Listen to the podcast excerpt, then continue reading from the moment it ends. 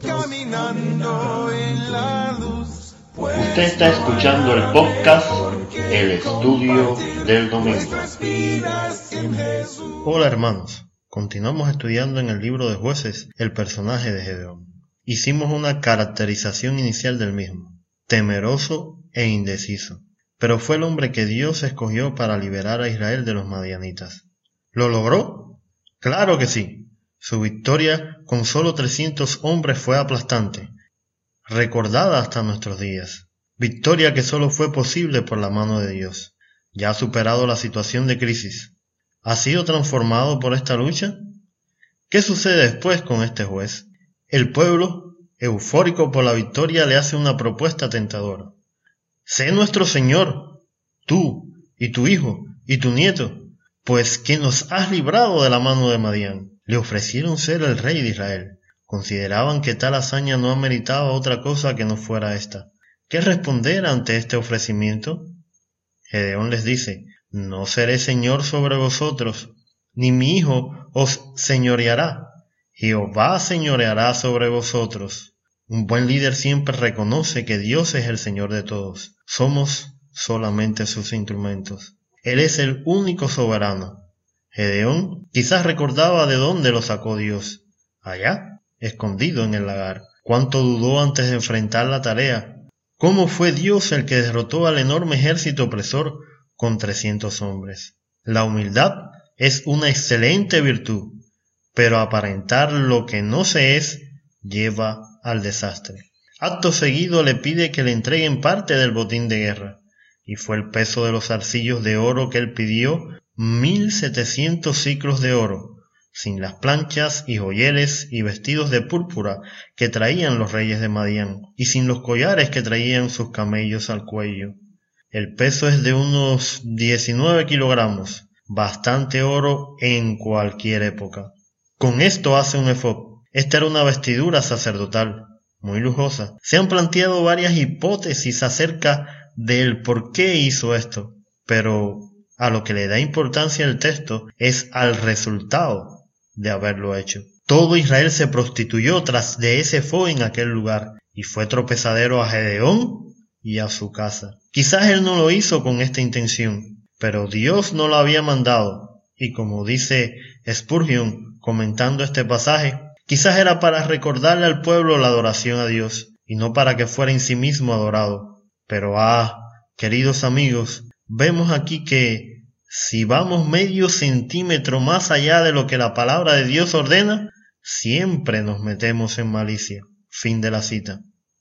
Aquí no acaban los descalabros de Gedeón.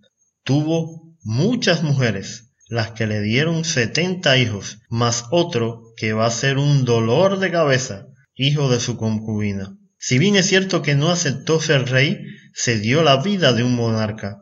Si no, ¿Cómo podía mantener este harén y tantos hijos?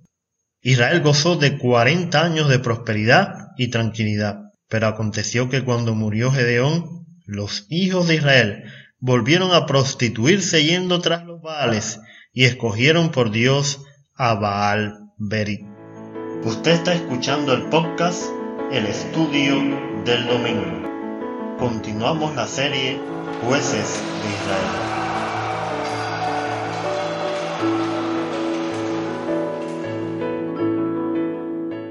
Gedeón, en un momento de crisis, demostró ser la persona idónea para la tarea. Confió en Dios y el Señor le dio la victoria sobre los hijos del Oriente. Aprendió a ponerse en las manos de Dios, superar sus miedos y dudas y dejarse guiar por Jehová de los ejércitos.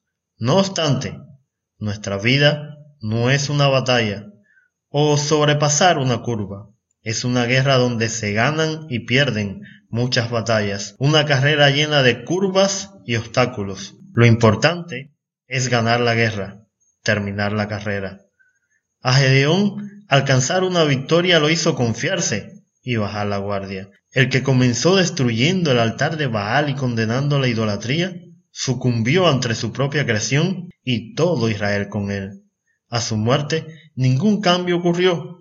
No se acordaron los hijos de Israel de Jehová su Dios.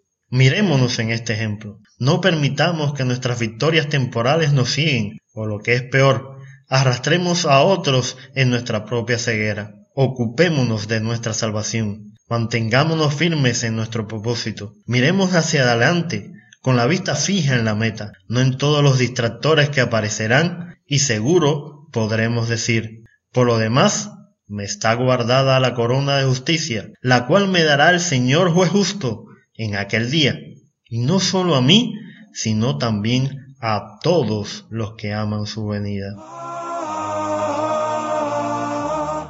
Le esperamos el próximo domingo. Si desea nos puede contactar a través del correo compartiendo estudio o seguirnos en Facebook o Telegram como compartiendo estudio. El Señor esté con nosotros.